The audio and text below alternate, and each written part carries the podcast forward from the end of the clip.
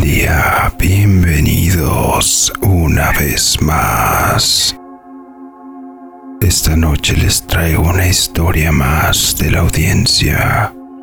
Pónganse los auriculares, suban el volumen y apaguen la luz porque están a punto de escuchar historias y relatos en el umbral de la noche. Comenzamos.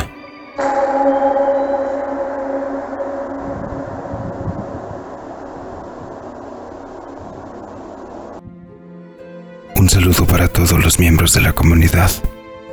Lo que me gustaría contarles sucedió una ocasión en que mi familia y yo decidimos salir a acampar por las vacaciones.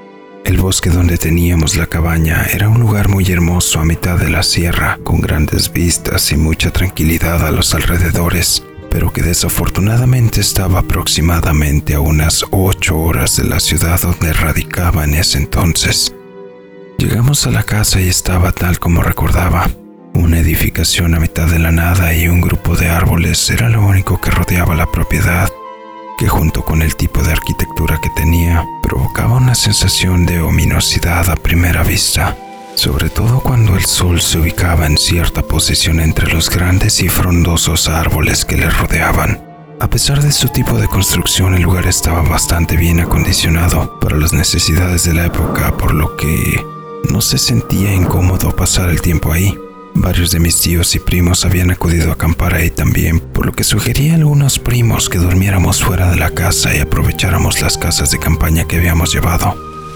A lo que sacamos algunas de ellas junto con sus respectivas bolsas para dormir y empezamos a armarlas para tener todo listo en la noche.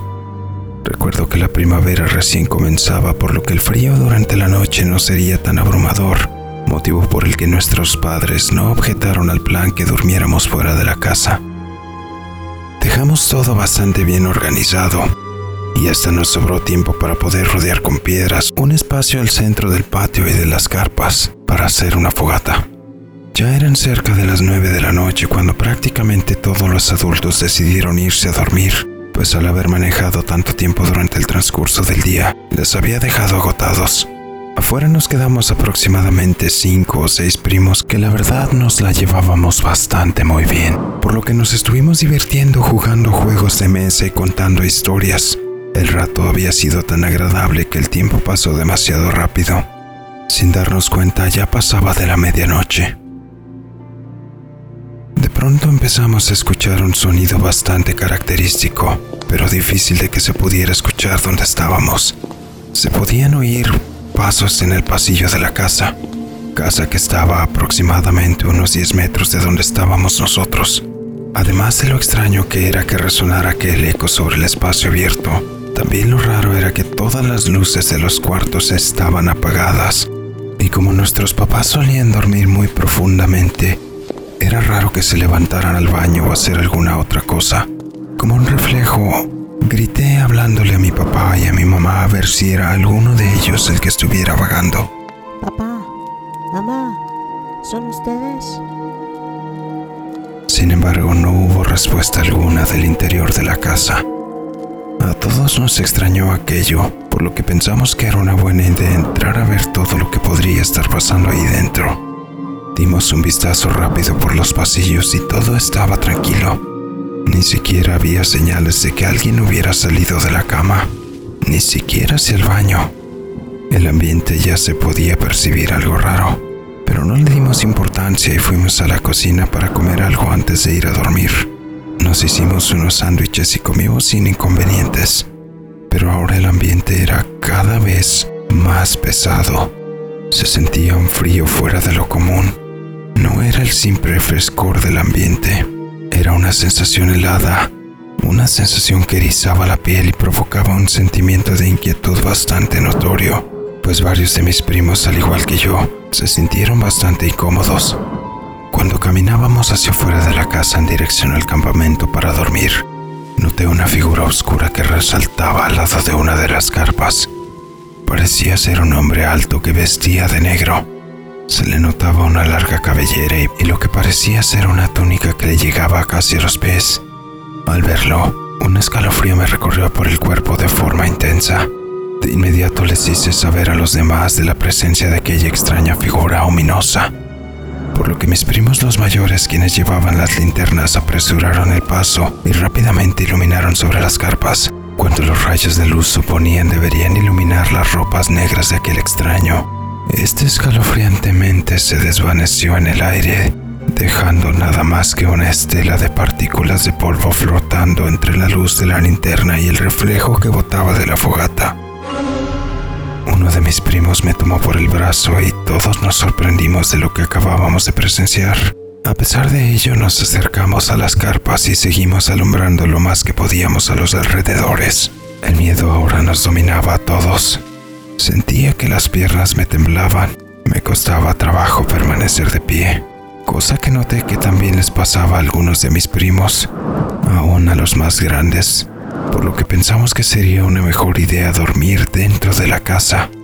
Mientras guardábamos las bolsas de dormir y almohadas para ir dentro, a los alrededores del campamento se podía percibir una tensión muy pesada. Se sentía como si algo nos acechara. Yo había tomado una linterna y alumbraba de vez en cuando a los alrededores, pero no podía captar qué era lo que estaba entre las sombras. No veía aquello que nos estaba observando con severidad. De un momento a otro, noté una gran sombra que se movía con ligereza a través de las copas de los árboles. Era casi imperceptible, pero su gran tamaño lo delataba, sobre todo entre los pequeños reflejos de la fogata que sobresalían en las sombras de los árboles.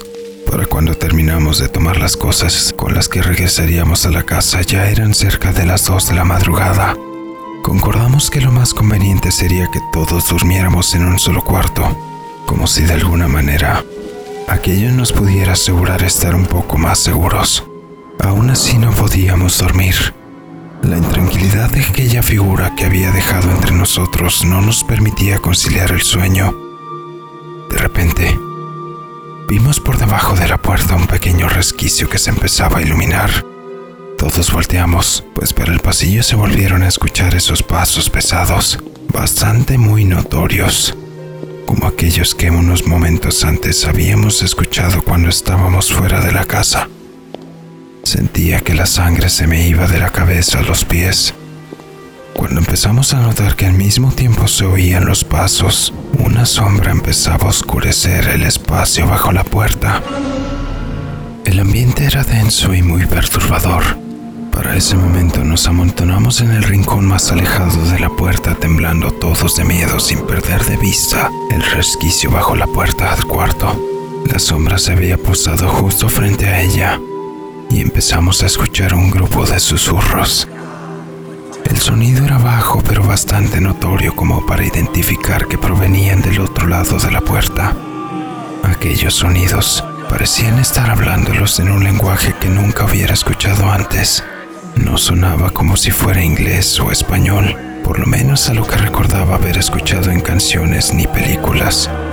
Seguramente no habían pasado más de unos pocos segundos, pero aquel momento se me hizo eterno. Los susurros cesaron y de inmediato la luz del pasillo se apagó, a la vez que sobre la puerta resonaron unos toquidos bastante pesados. mismos que fueron seguidos por unas vibraciones bastante extrañas. Era como si la puerta estuviera siendo deformada rápidamente con todo y marco, pero sin que la estuvieran abriendo, pues parecía estar bastante bien asegurada. De pronto todo aquello paró y pensamos que había terminado.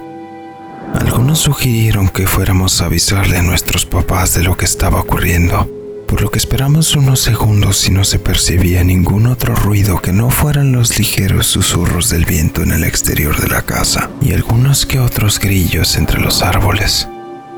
Nos armamos de valor y nos levantamos caminando en dirección a la puerta, abriéndola, iluminando con la linterna por delante. Al girar sobre el pasillo para ir en dirección a los cuartos de los adultos, nos quedamos paralizados. Justo al final del corredor, yacía nuevamente la misma figura sombría con forma de hombre de pelo largo y ropas negras, pero esta vez parado de frente en nuestra dirección, como si nos hubiera estado esperando. Esta vez la luz de la linterna lo iluminó, pero no del todo, pues cuando los rayos de luz tocaron sus ropas, este soltó una risa bastante grave que se acompañó de un chillido agudo que provocó que las linternas se fundieran, pues pudimos escuchar cómo los pequeños bombillos de estas reventaban dentro del recipiente plástico. Todos estábamos paralizados y atemorizados. Nos costaba trabajo respirar y todos los músculos del cuerpo se nos habían contraído cual si hubiéramos estado hechos de concreto y fundidos en el suelo de la cabaña. Mi hermano trató de gritar pero su voz no salió, mientras el hombre al final del pasillo empezaba a caminar en dirección a nosotros. De inmediato lo supimos, pues sus pasos eran exactamente los mismos que ya habíamos oído atrás. Un sudor frío me recorría por la espalda. El hombre rió nuevamente, con una voz tan profunda que opacaba los grillos y el viento en el exterior. No había escapatoria. No nos podíamos mover ni siquiera hablar o gritar por ayuda. Los pasos resonaban cada vez más cercanos y el tamaño de la sombra era cada vez mayor. Sin embargo, cuando éste estaba a un metro de llegar a nosotros, Nuevamente se rió y desapareció, esfumándose justo como lo había hecho unos minutos atrás. Todos caímos al piso al mismo tiempo, cual si hubiéramos estado jugando entre nosotros. Tomamos nuestras bolsas para dormir y nos postramos al lado de las camas de nuestros papás, buscando poder dormir un poco, cosa que nos fue imposible por lo menos lo que restaba de esa noche. Por la mañana nuestros padres notaron que no habíamos tenido una buena noche de sueño y asumieron que había sido por haber estado jugando en exceso. Sin embargo, también pudieron notar nuestra preocupación evidentemente reflejada en el rostro. Mis primos y yo revisamos los lugares donde habíamos avistado al extraño hombre de negro. Notamos que en cada uno de esos puntos se había reflejado una gran sombra oscura, justo asemejándose a lo que habíamos visto la noche anterior. Finalmente, les hicimos saber a nuestros padres lo que había pasado, quienes revisaron el lugar y específicamente donde se proyectaba la sombra. Se podía notar un extraño musgo negruzco que apenas unas horas antes no estaba ahí incluso entre ellos se notaba una gran preocupación en su mirada al ver aquella extraña manifestación de humedad. Por lo que nos dijeron que listáramos las cosas y las subiéramos de nuevo los vehículos. Salimos de ahí lo más rápido que pudimos. Por el resto de aquel día nos alojamos en un hotel, pero el día siguiente a primera hora salimos de regreso a casa. Aún hasta la fecha, no hemos vuelto a la casa del bosque.